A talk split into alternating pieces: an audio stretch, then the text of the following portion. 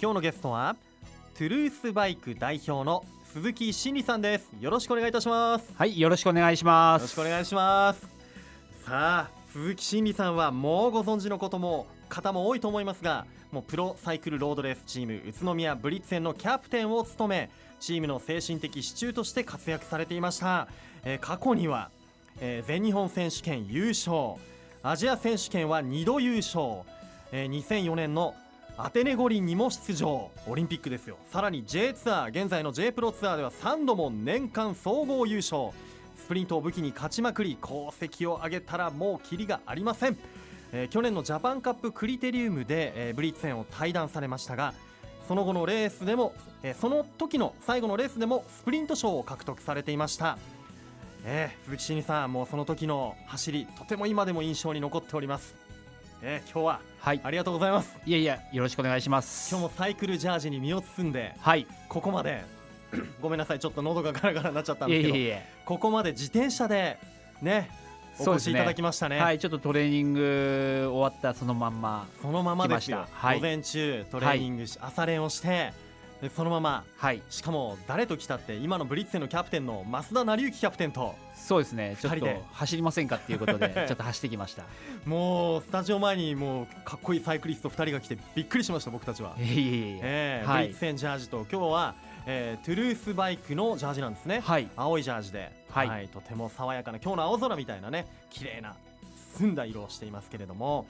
あの鈴木真理さんが現在代表を務めるトゥルースバイクとは一体どのような活動を行っている会社なんでしょうか、えー、そうですね。メインはコーチングですね。あの若い選手を、えー、教えて、うん、えー、コーチングするをメインにやっています、はい、うん。コーチングということで、まあ、練習をするこのスペシャルチームというような、はいそうですね。あのその中にトゥルースチームトゥルースっていうのを作って、ええ、若い選手、まあ、宇都宮周辺ですね。練習に来れる選手たちを集めて、うん、レベル高いあの練習環境を提供するっていうのもやっています。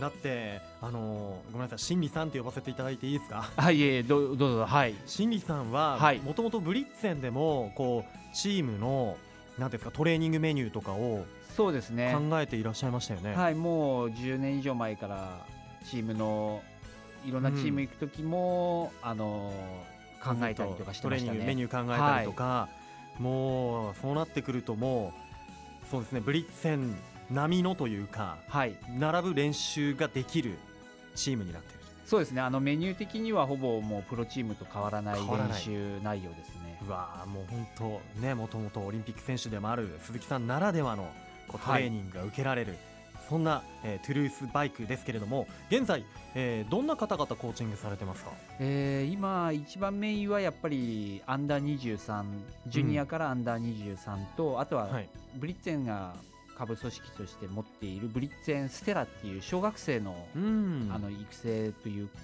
スクールを今やってますね、うん、サッカースクールみたいなものを自転車版で今やってらっしゃる。ブリッツェンが持っているので。はい、そちら、えー、ブリッツェンステラというと小学校の4年生から6年生が対象。そうですね。はい、はい、えー、週何回ぐらい練習してるんですか？週2回ですね。週2回。はい。ああ結構走ったりするんですねそしたらうん、まあいろんな自転車のスキルプラスやはりあの小学生なので、うん、まだ基礎体力とかそこら辺も鍛えなくてはいけないっていうところで陸トレもやってますね、はい、陸トレ、はい、陸上でこうジョギングというか走ったり走ったり持久走の練習はかなり厳しくいってます、ね、かなり厳しい。はい。へえでそこでじゃあ小学生たちは体の使い方とか学んだりして、そうですね。ラダートレーニングとか、はい。まあ、階段ダッシュしたりとか、そういう人間的の二足歩行のジャンプとか、うん、そういう基礎能力っていうんですかね、はい、そういうのがしっかりできてるかっていうのを見ながら、うん、えー、能力を伸ばしていくような。うん。へあのね子供たちにはそういったところからこう基礎から教えていくっていうことですが、まあこう大人のね、はい、今実際にプロとして走っている方、はい、例えばライブガーデンビチス戦でそうですね。女子のプロチームですよね、はい、彼女たちにも教えてるそうですね。あの男子と女子両方男子も女子も。も行きますね。はい。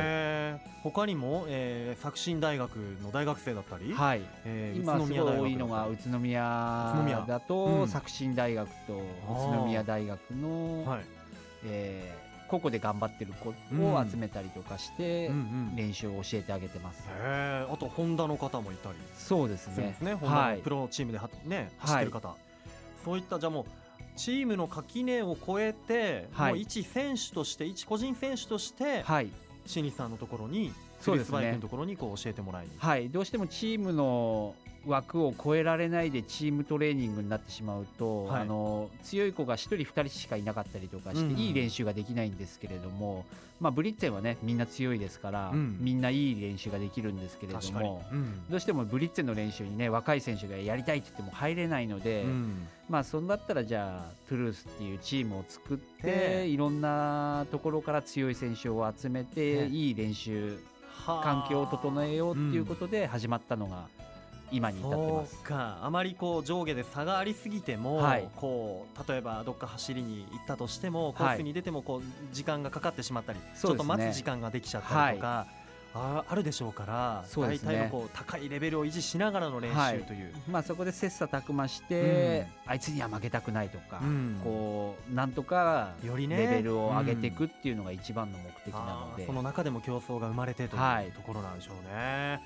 そうか。あのその練習ってやっぱり心理さんもはい。一緒に走りに行くってことですよね。はいそうですね、ね。あの基本私が空いてる時は全て見に行くような形とか、うんうん。車で伴走したりとか、うんうん。まあ、午前午後で分かれてしまう時もあるので、はい、あの午後は車で行ったりとかうん。っていうところですね。なるほど。そうやって一緒についていっても一緒に今走れるってことでさらにねこはい。う練習する生徒たちは嬉しいと思いますけれども、はい。中にいかがでしょうか？将来有望だなと思う方もいますか？まあ、まだまだ始まったばっかりでやはりあの小学生のはい。ブリッツェン・ステラの方はうん。本当にまだそこの段階でもはないんですけれども、うん。あのもしかしたらねか彼らの中から世界に通用する選手が出るんじゃないかっていうところで今請け負ってるところですうね。ん。国内プロはもちろんもうはい。世界に通用するはい、選手が今、もうそこしかない、うん考えられないので、うわはい。かっ、こいいな。そうか。でそうやってじゃあ今もう週どのくらいですか？練習。いろんなチームいろんな、ね個人の選手とか、はい。ステラとか教えてらっしゃいますけどどのくらいの頻度？基本僕が一緒に走るのは週34回ぐらいなんですけれども、一応全員まとめてこういない時でも活動するとなるともうほぼ毎日毎日のようですね。そうなんですか。あのーはい、新里さんは神奈川のご出身ではい。現在、千葉にご自宅があるということなんですが、そうですね。どうしてこの宇都宮でコーチングのお仕事をしようと思われたんでしょう？か、まあ一番はあのブリッツェン・ステラっていう小学生のところを選手時代からあの移行していっていて、そこをやるっていうところでまず宇都宮週2回いなくちゃいけないので、うん。そうなると通うのも非常に大変なところなのでえ、よしじゃあ宇都宮は練習環境もいいので、うん。あの選手も多かったりするのでじゃあ、うん。そこで始めてみようっていうので宇都宮を拠点にまず考えましたね。うん。自宅の千葉と宇都宮をじゃあ2拠点を行ったり来たりというそうですね。ことなんですね、はい。今週だともうどのくらい？3回移動しましたね。三 はい。千葉と？はい。この宇都宮を？はい。ああもう大変大変だけれども、はい。やっぱり自転車のトレーニング環境としても宇都宮ってやっぱ恵まれてるんですか、恵まれてますね。は例えばどんなところが、まず信号が少ないのが一番条件であのちょっと街から外れるとね。はい、あの信号があるとどうしても練習止まんなくちゃいけないので、うん。止まっちゃうと筋肉回復してしまうので、うんうんうん。もうその時点でなるべく止まらずに止まら回ずっていうのと、はい、そうか。今日だと例えばあのあれですか増田選手とははい、どちらでトレーニング？あのおころ川の奥の方っておころ川の方おころ川はい。あの鹿沼の方とかですね、ええええええ。はい。あの小笠山の前をじゃあ通って、はい。ずーっと、そうですね。えー北の方にというか鹿沼そうですね。あのですね。ぐるっと回ってですね、うんうんうん。はい。ああそちらの方にもね確かに宇都宮を拠点にすると行きやすいですもんね。はい。そうか。いやそれにしても宇都宮でもう鈴木真理さんにトレーニングしてもらえるってもうそれ自体がもうすごいことですよね。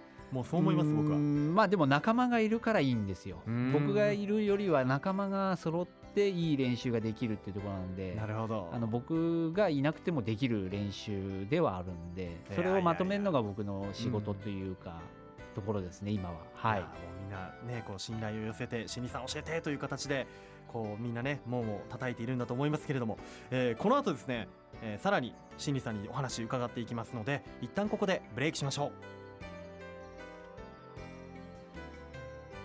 愉快な雑談。改めまして今日のゲストはトゥルースバイク代表鈴木真理さんです。よろしくお願いいたします。はいお願いします。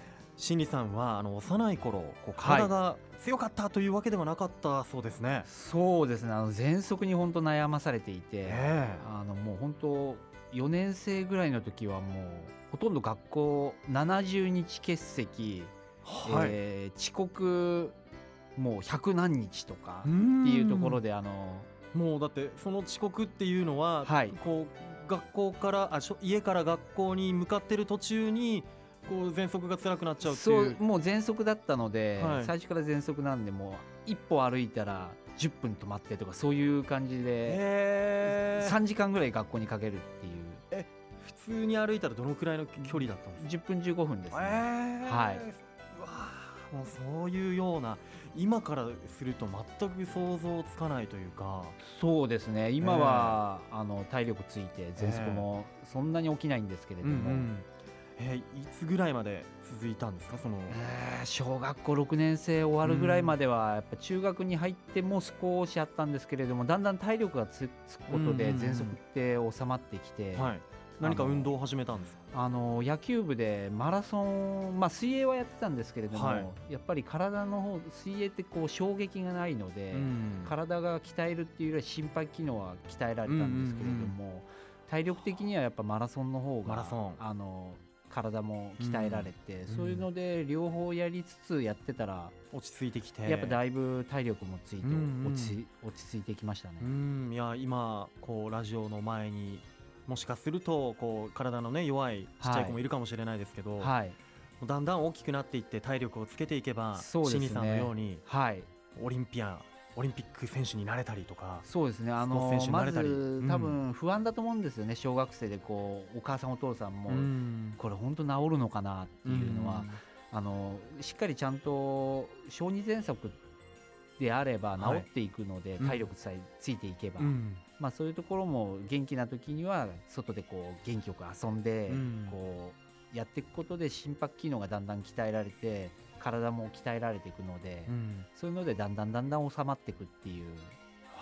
もうぜひ本当ね今その小児喘息とかで悩んでる方がいたらね、はい、ちょっとこう希望を持って。そうですね、はい、あの必ず治るので、うん、はいあの特にあの外遊びもね、はい、いっぱいされていて好きだったということなんです、サイクリング自転車競技を始めたきっかけっていうのは、まあ、たまたまあの、小学校の時にあの友達が自転車競輪選手目指してる子がいて、はい、まあ、彼にとか周りの子がサイクリングに行こうぜっていうので始まったのがきっかけですね。へちょっと遠出しようよみたいな。そうですね。わ初めて乗った時のこととか覚えてます？はい、覚えてますね。あのディスカウントショップに行こうぜみたいなディスカウントショップに？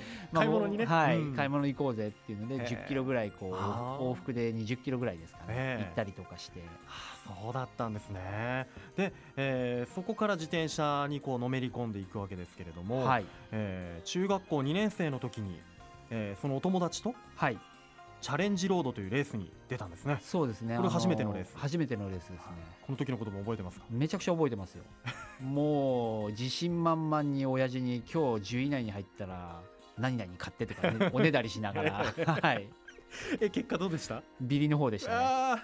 なかなかなかなか弱かったですね、えー、え じゃあもうそれで悔しくてよりそのトレーニングを始めたりっていうことなんですか、はい、うん友達にやっぱり朝、うん、朝ちょっと一緒に走ろうぜっていうふうになっていって、ちょっと朝一緒に走り始めたらだんだんだんだんこうコツをつかんでいくっていうんですかね。あ。のペダリングのコツをつかみ始めてきて、うん。ええ綺麗に回せるようになったりとかしてあれこ速くなってきたな俺みたいな、のでうまく走れるようになってきたっていう。はいで同じ頃にあのツール・ド・フランスがテレビ中継とか日本でされるようになってて、はい、89年90年くらいですか？めちゃくちゃ盛り上がってたんですよ当時はその、ツール・ド・フランスが、でそれを見てロードレーサーになることを、はい、新次さんも決意すると。そうですねツール・ド・フランス出てってなって、うん、もうなりたいっていうのがもう本当海外行きたいっていうのが強かったです、ね、うんあの17歳で高校生の時には北米アメリカカナダに行ってたんですね、はい、そうですね。あの、はい、本当はね自転車競技ってヨーロッパ競技なので、うん、フランスとかスペインとかそっちの方行かなくちゃいけなかったんですけれども、はい、アメリカにカナダに。海外っていうことに憧れていたので、うんはい、たまたまそっちにあの紹介してくれる人がいてそれでアメリカカナダに行ったという17歳ですよ。だいぶ思い切ってというか、はい、全く英語喋れなかったんで。へえでも行って、はい、そこでのこうレースレース付けの日々だったっていうふうに。